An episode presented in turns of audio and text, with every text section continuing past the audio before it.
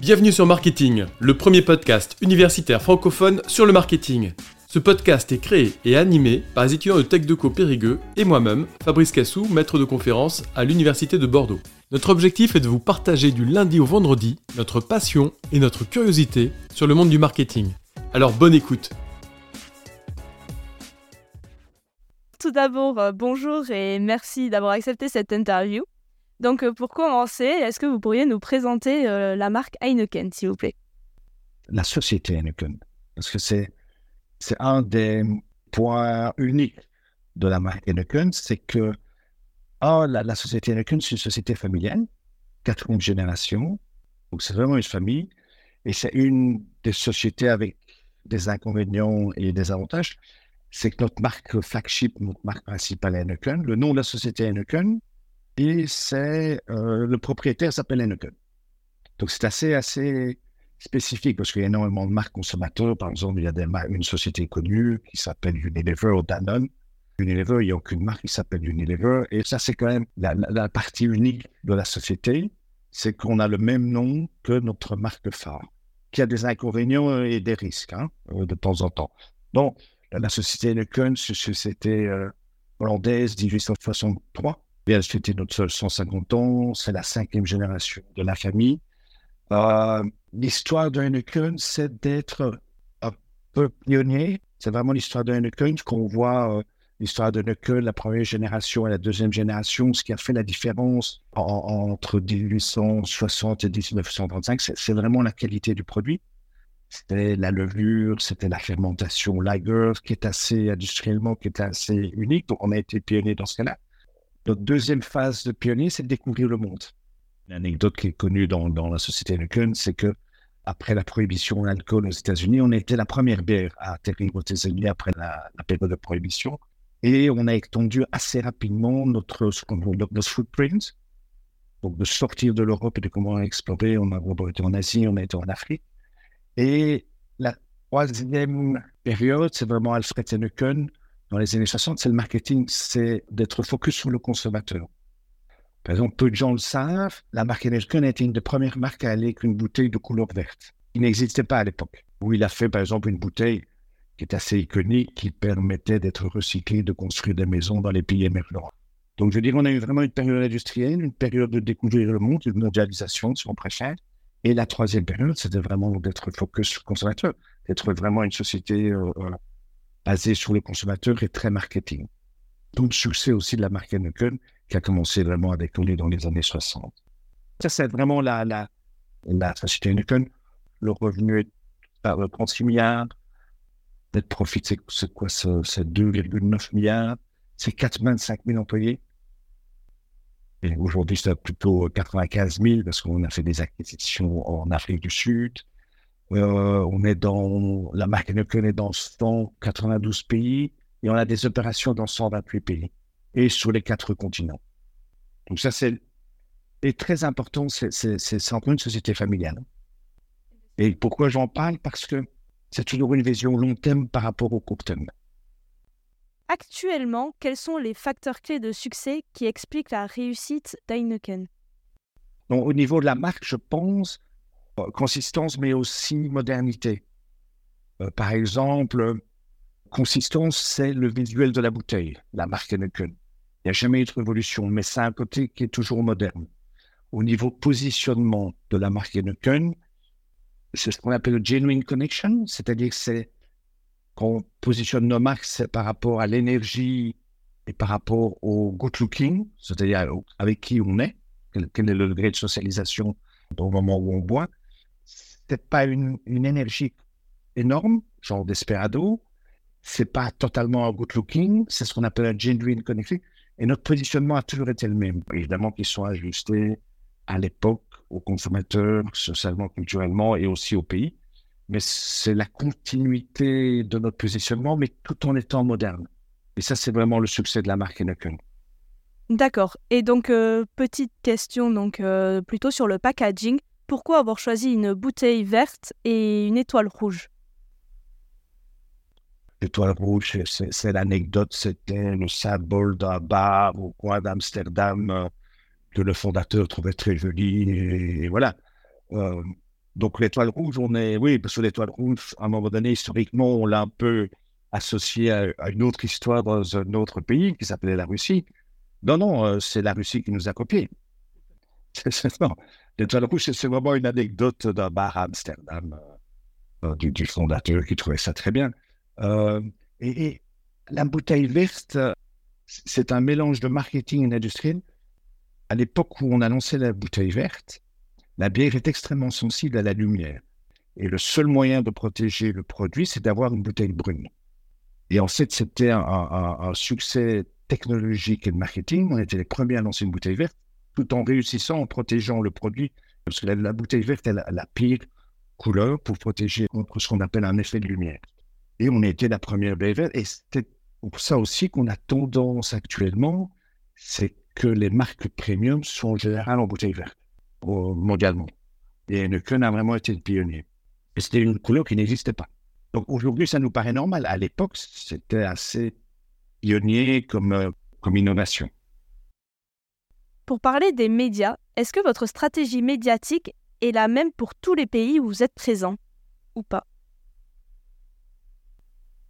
Euh, Non.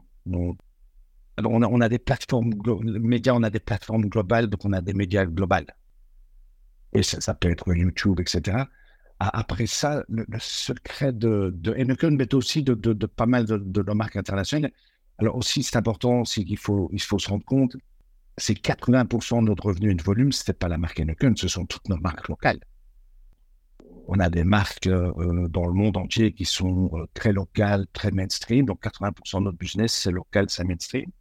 donc nos stratégies médiatiques, Heineken, c'est très global, utilisant des plateformes globales, utilisant beaucoup de médias globaux. Après ça, la majorité de nos marques, ça reste très local. Et évidemment, selon l'environnement médiatique local, on s'adapte il est évident qu'au niveau Europe, on va plus vers le digital marketing. Vous donner un extrême, euh, à Kinshasa, ça reste des billboards et de, la télévision. Donc, ça s'ajuste totalement. Et aussi important euh, pour la marque Heineken, on a un cadre de positionnement assez strict. On a des global platforms qui sont la Champions League, c'est la Formule 1. Mais ce qui est très important, c'est qu'on a ce qu'on appelle un local top spin. C'est-à-dire qu'on a un positionnement et on a un cadre assez strict, mais comment est-ce que l'on on touche le consommateur à Mexico, à Rio, à Lagos, à, Johannesburg. Et c'est ce qu'on appelle le local top spin. Par exemple, euh, la, bouteille Heineken euh, à Lagos s'appelle Chairman. D'accord. Oui, je veux dire, donc c'est très local top spin. Super. Comment est composée votre clientèle? Est-ce que c'est le même profil à travers le monde ou non? C'est le même positionnement, c'est genuine connection. Ce que l'on fait en général, c'est qu'on va vers les consommateurs, on fait un demand space, c'est ce qu'on appelle le looking et l'énergie. Notre positionnement mondialement est le même. Après ça, le consommateur est un peu différent. La, façon, et ça, c'est lié à la, au développement économique, c'est lié au GDP, c'est lié à la culture. On atteint notre consommateur selon ses besoins locaux. Ils sont parfois très similaires, ils sont parfois très, très différents.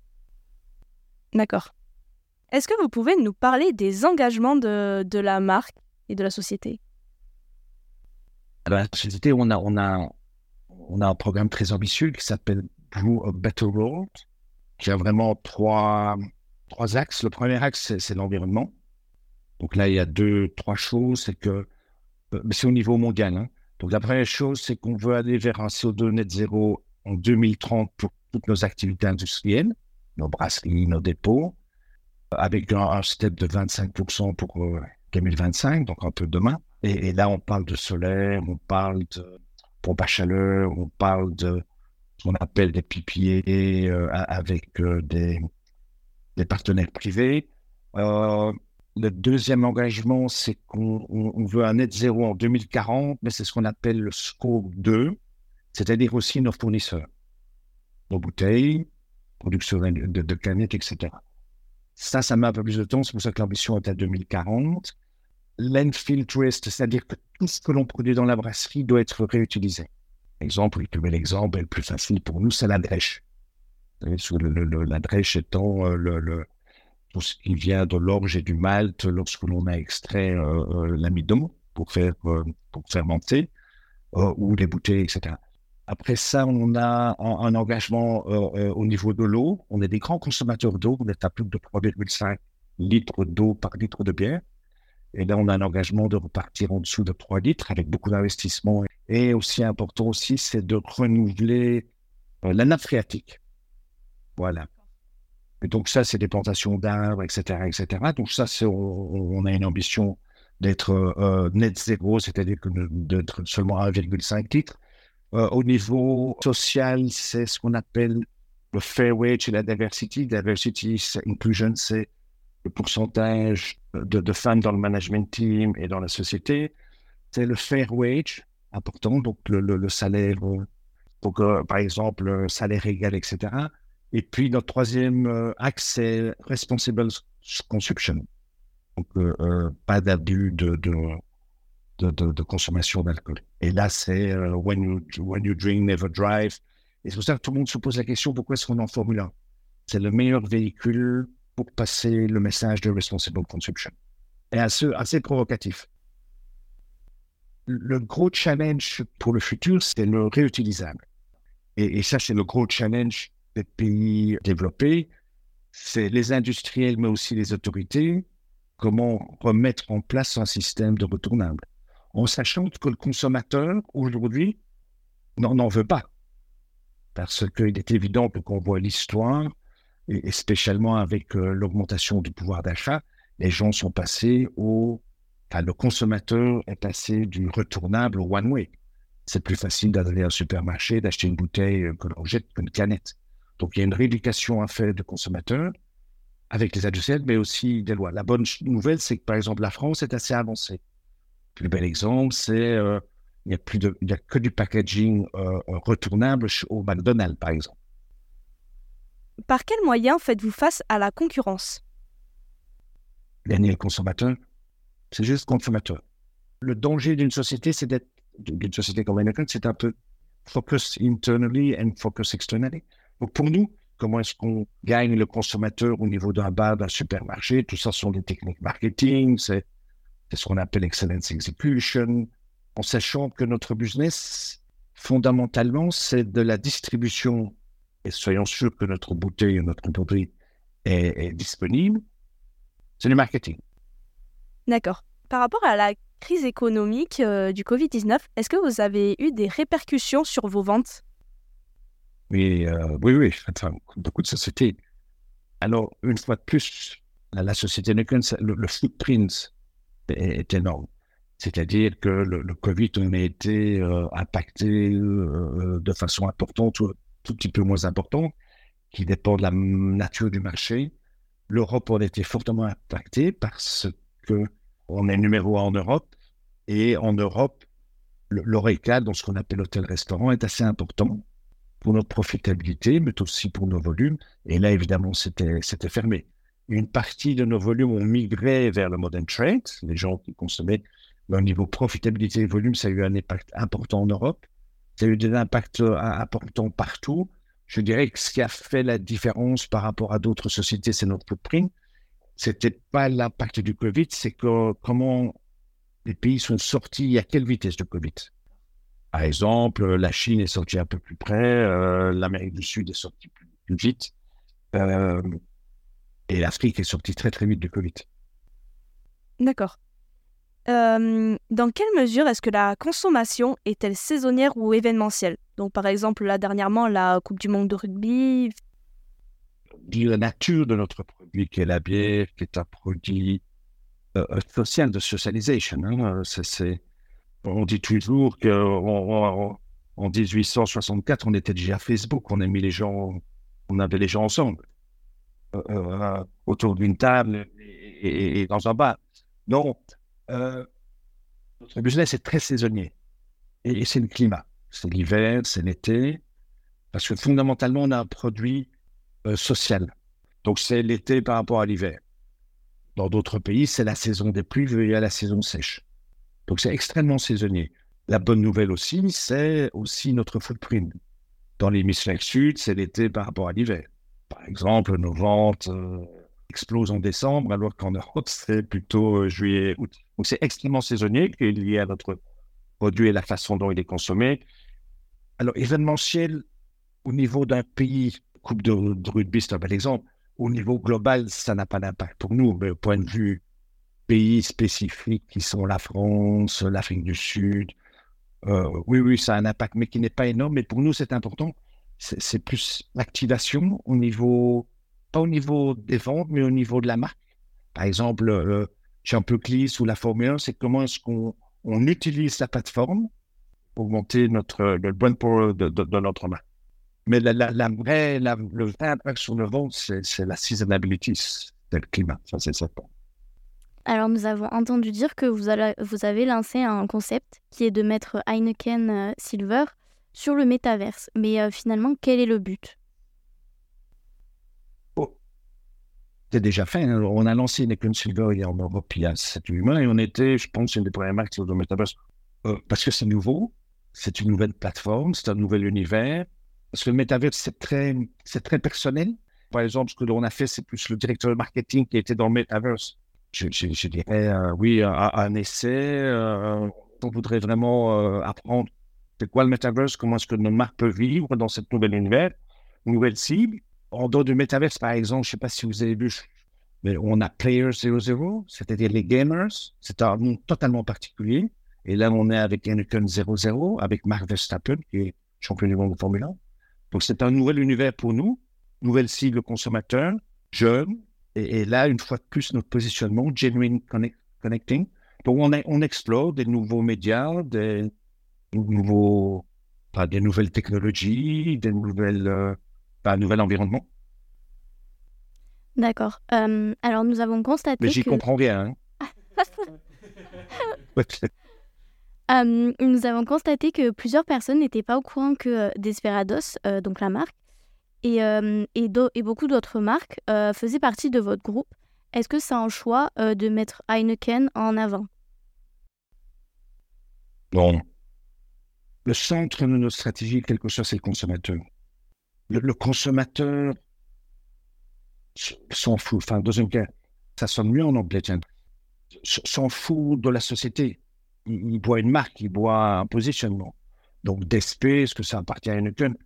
Alors, il y a certaines exceptions dans certains pays émergents où la marque Heineken est tellement forte et tellement image de qualité que quand vous lancez une marque, vous dites c'est fabriqué par la société Heineken. Mais c'est vraiment un positionnement qui est assez rare et qui est plus garant de qualité dans certains pays.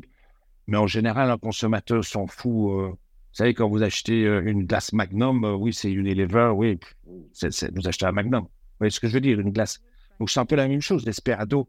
Et ce que les gens oublient, c'est que Desperado est une, marque extraordinaire qui est mondiale, je ne sais plus dans combien de pays, qui est née en France. C'est une marque qui a été inventée par Heineken France, enfin, inventée, lancée par Heineken France en Alsace. Je trouve ça que c'est une belle histoire. Oui, oui, donc c'est les Alsaciens. Euh, vous voyez un peu les. bon, J'adore les Alsaciens, mais sur les Alsaciens, ils ont eu une idée de lancer une marque Desperado euh, il y a 25 ans et qui est maintenant une marque mondiale et un grand succès. Alors, comment euh, votre présence mondiale, euh, notamment en Afrique et en Europe de l'Est, s'explique-t-elle? Les sources de croissance. Elle est une des premières sociétés européennes, un, de sortir de Hollande, des Pays-Bas. donc, c'était une des premières sociétés qui a dit les sources de croissance ne sont pas dans mon seul pays, mais doivent aussi s'étendre dans les autres pays. Et puis, il y a eu un deuxième concept, les sources de croissance avec le futur, en sachant que notre business est nécessairement lié au GDP, pouvoir d'achat, et à la population. Et c'est pour ça qu'à un moment donné, bon, les sources de croissance, alors on va pas revenir dans l'histoire, mais les sources de croissance du futur, il y a 30 ans, c'était l'Asie, c'est pour ça qu'on a investi au Vietnam, au Cambodge, en Chine, etc. La deuxième vague de croissance va être l'Inde et l'Afrique, population. Et c'est pour ça qu'on est numéro un en Inde, c'est pour ça qu'on est assez bien implanté en Afrique. Donc c'est vraiment quelles sont les sources de croissance du futur?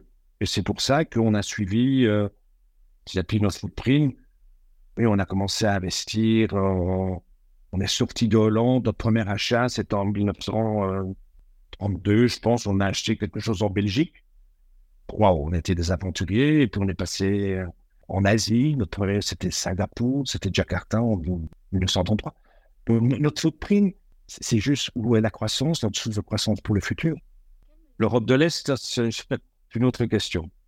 je ne sais pas si vous avez vu, oui, on, a, on avait une grosse opération en Russie qu'on a réussi à vendre. Et on a réussi à sortir de la Russie. Dans quelle mesure pratiquez-vous la communication événementielle et euh, le sponsoring? Donc, comment vous les choisissez euh? Ben, Énormément de marques qui font locales, qui font beaucoup de communication événementielle. Mais, mais je pense que je reviendrai plutôt à la marque Heineken. On a deux plateformes globales événementielles qui est le Champions League et le, le, le, Formula. Donc, comment est-ce qu'on le choisit? Un, c'est par rapport à la positionnement de la marque. Garder un match de football ensemble, c'est un genuine connection. Donc, c'est absolument parfait. Je, me souviens qu'au début, les gens se posaient la question est-ce que c'est assez premium par rapport à la marque Heineken, ce game de football, etc., etc. Mais une fois qu'on a le positioning de genuine connection, euh, euh, ça fonctionne très bien.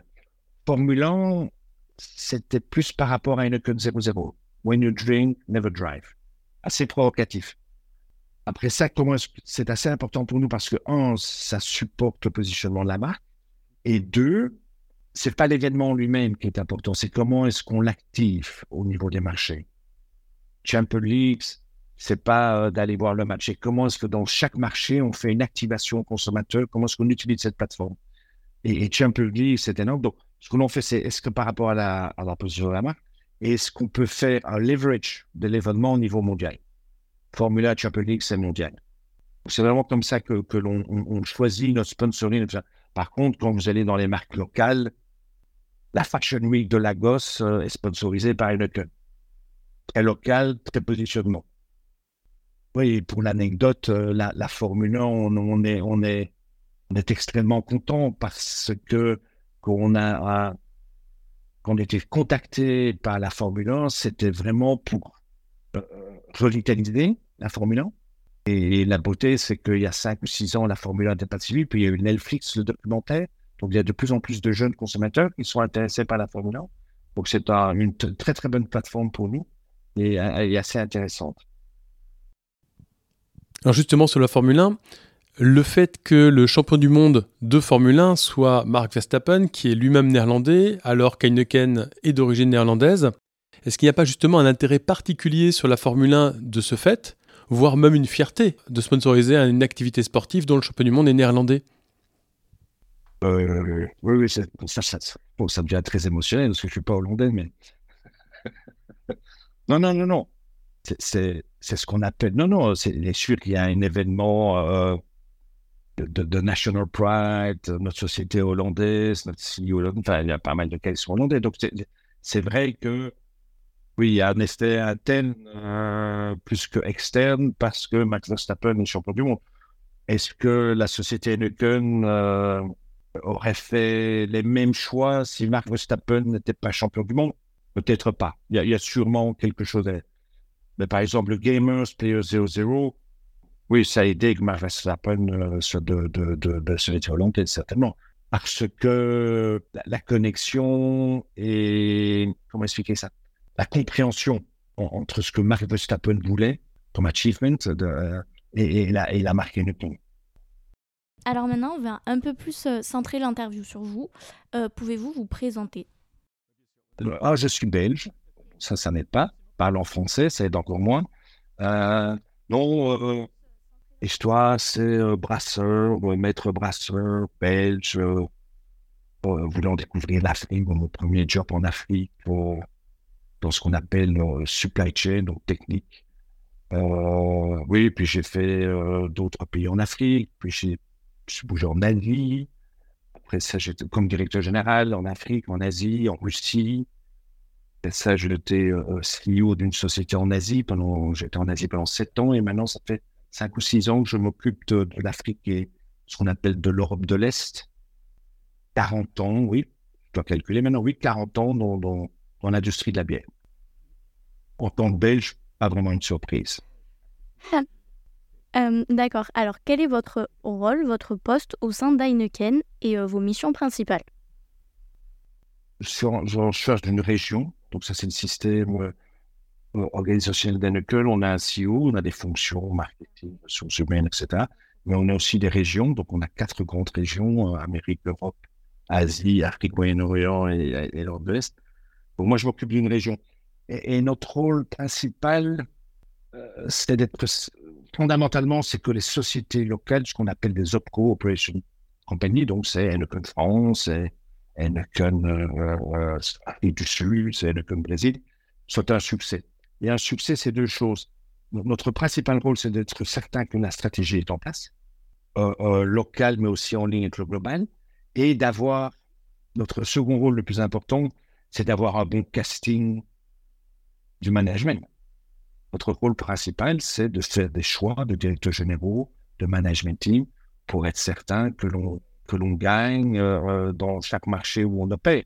Donc notre notre rôle vraiment, c'est euh, stratégie et casting, en sachant que là, c'est important de savoir que, que la, société est très décentralisée. Hein. Donc c'est vraiment une opération par pays et très décentralisée par rapport au head office et c'est lié à notre business en sachant que 80% de notre business, ce sont les marques locales. Pour arriver euh, là où vous en êtes aujourd'hui, euh, qu'avez-vous fait comme étude, euh, votre parcours professionnel? Oui, mais comme, je l'ai dit, atypique, pas vraiment, non. brasseur, oui, qui, qui, a eu, qui, a eu, la chance d'un moment donné d'être pouvoir nommé directeur général. la carrière, c'est un mélange de, de chance et d'opportunités. Euh, oui, euh, dans mon cas, euh, passer d'un brasseur directeur technique à directeur général d'un pays, oui, c'était l'Angola parce que j'étais le seul candidat. Donc ça, ça a été ma chance. Et de là, vous êtes directeur général et, vous avancez dans des pays plus importants, de des continents différents. Donc oui, ma carrière se résume à ça. Depuis que vous êtes président de Africa, Middle East et Eastern Europe chez Heineken, qu'avez-vous fait changer ou fait évoluer dans cette société euh, Deux choses. Un, de, restaurer en interne, en externe, believe in Africa, euh, le potentiel de l'Afrique. C'est un environnement, l'Afrique, Middle East, je ne même pas en parler aujourd'hui, vous suivez la télé.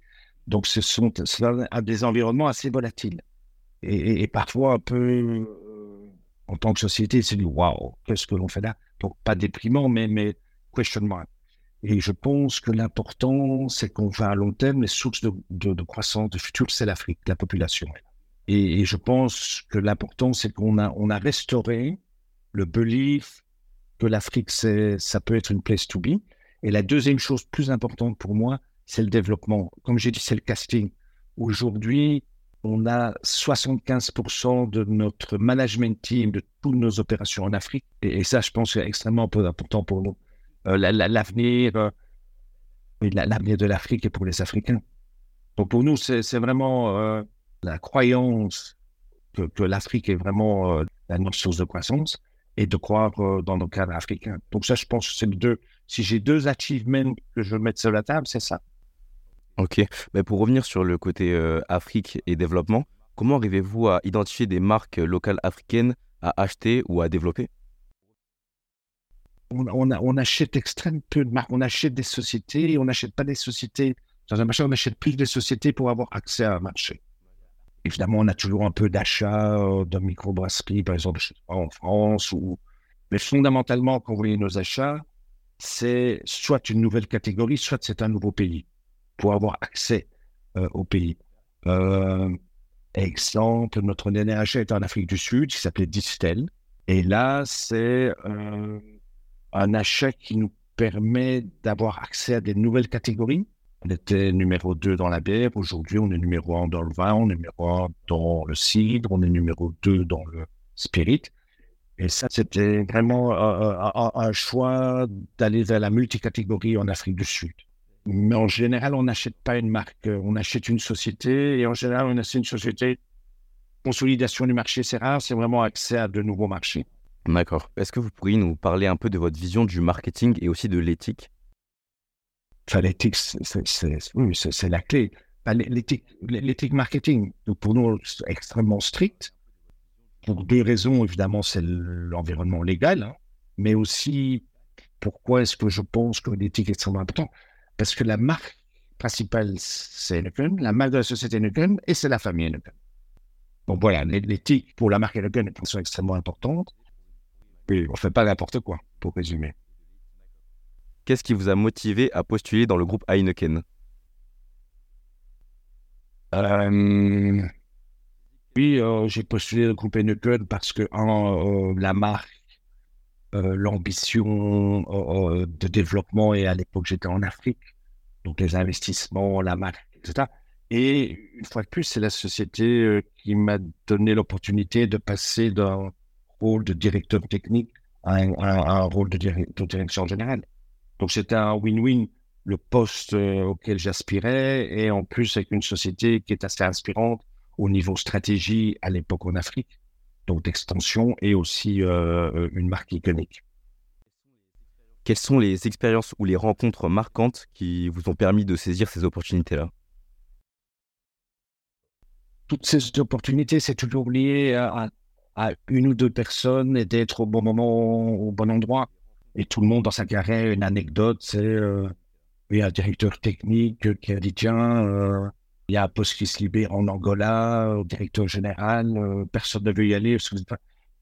Je pense que toute carrière est, liée à une ambition, certainement, mais certainement à une rencontre au bon moment, au bon endroit. Et je pense que toutes les interviews dans le monde, vous avez toujours une anecdote. j'ai bu une glace de café avec Monsieur X, j'ai j'étais en vacances avec Monsieur Y, euh, et dans mon cas, oui, euh, oui, mon, mon, mon, mon changement de carrière, c'était euh, l'Angola, qui à l'époque n'était pas une, un pays facile. Et, alors aussi important, le, succès, vous n'êtes jamais tout seul. Hein. Le succès, c'est aussi, ça peut être votre épouse, ça peut être votre partenaire, quelle que soit votre structure famille, ça n'a pas d'importance. Mais le succès, c'est aussi les gens qui sont autour de vous. Hein dans, mon cas, euh, oui, euh, convaincre mon épouse avec trois enfants d'aller à, Angola lointain, une partie de votre succès, c'est aussi votre environnement familial, quelle que soit la structure. Si vous deviez faire une rétrospective de votre vie, que ce soit professionnelle ou personnelle, quelles expériences vous ont permis d'avancer? L'Afrique. L'Afrique, parce qu'en Afrique, à cause de l'environnement et la volatilité, votre learning agility est obligatoire. Et vous avez énormément euh, euh, d'exposure professionnel et vous avez un impact. Donc, c'est assez motivant. Donc, je pense que, que l'Afrique a toujours. Il y a beaucoup de cadres qui ont eu une expérience africaine parce que c'est un endroit où vous, devez apprendre très, très vite et vous avez un réel impact. Donc, c'est assez motivant. Et vous apprenez vite. D'accord. Euh, là, on va passer sur le côté euh, conseil peut-être pour les jeunes. Donc, euh, quelle est la place actuelle et à venir que vous donnez aux jeunes étudiants, que ce soit aussi dans le domaine du marketing ou même dans l'entrepreneuriat? C'est capital, c'est ce qu'on appelle le talent management, talent pipeline. Oui, on a énormément de programmes. C'est que j'ai besoin d'un successeur, mon successeur a besoin d'un successeur. c'est un talent pipeline. Et, et, pour nous, c'est capital euh, d'attirer les jeunes. Et, c'est aussi c'est très important comment est-ce qu'on ajuste euh, notre narratif, comment qu'est-ce qui est important pour notre consommateur, mais aussi qu'est-ce qui est important pour attirer de, jeunes talents? Euh, non, pour nous, une fois de plus, hein, un de mes rôles principaux, c'est ce que j'appelle le casting. le casting, c'est du directeur général jusqu'aux jeunes talents. Par exemple, quand je vais dans une, ce qu'on appelle une operational euh, company, la stratégie, mais je passe toujours une heure et demie avec ce qu'on appelle les, les high potential young talent. Savoir quelles sont leurs ambitions, pour savoir quels sont leurs vues au niveau de la société, au niveau du marché. Donc pour nous, c'est très important. Puis ça me rajeunit en plus. Et quel conseil donneriez-vous à un étudiant qui souhaite travailler dans votre domaine en tant que marketeur? Être passionné pas se poser trop de questions. Soyez passionné, aimez ce que vous faites et, ne pensez pas trop à votre carrière. D'accord. Quelles sont les sources d'inspiration que vous pouvez recommander en termes de culture générale ou de marketing Inspiration, wow. Curiosité. Soyez curieux. L'inspiration, on peut vous donner des bouquins, des trucs comme ça. Quelle est votre curiosité? C'est quoi qui, quoi le driver du consommateur? Moi, le plus inspirant, je lire des bouquins, etc., etc., mais, mais essayer de comprendre le consommateur. Et en niveau marketeur, ça, et la deuxième chose importante pour un marketeur, c'est la, la discipline et la continuité. Comment expliquer ça Il y a beaucoup de marketeurs, une idée devient une stratégie. Alors qu'il faut d'abord une stratégie, puis l'idée devient. Vous voyez il y, a, il y a énormément de, de, de, marketeurs qui ont tendance de. de oui, une bonne idée devient la stratégie, c'est l'inverse. Donc c'est la côté discipline, mais c'est aussi le côté euh, curiosité qui soit importante. Pour terminer, avez-vous un dernier message à faire passer aux jeunes étudiants ou lycéens? Croyez en vous. Vous êtes mon successeur, croyez en vous. Merci à Merci. vous. Merci beaucoup. Merci beaucoup. Bonne Bonne journée. Bonne revoir. journée. Au revoir. Merci. Merci bien.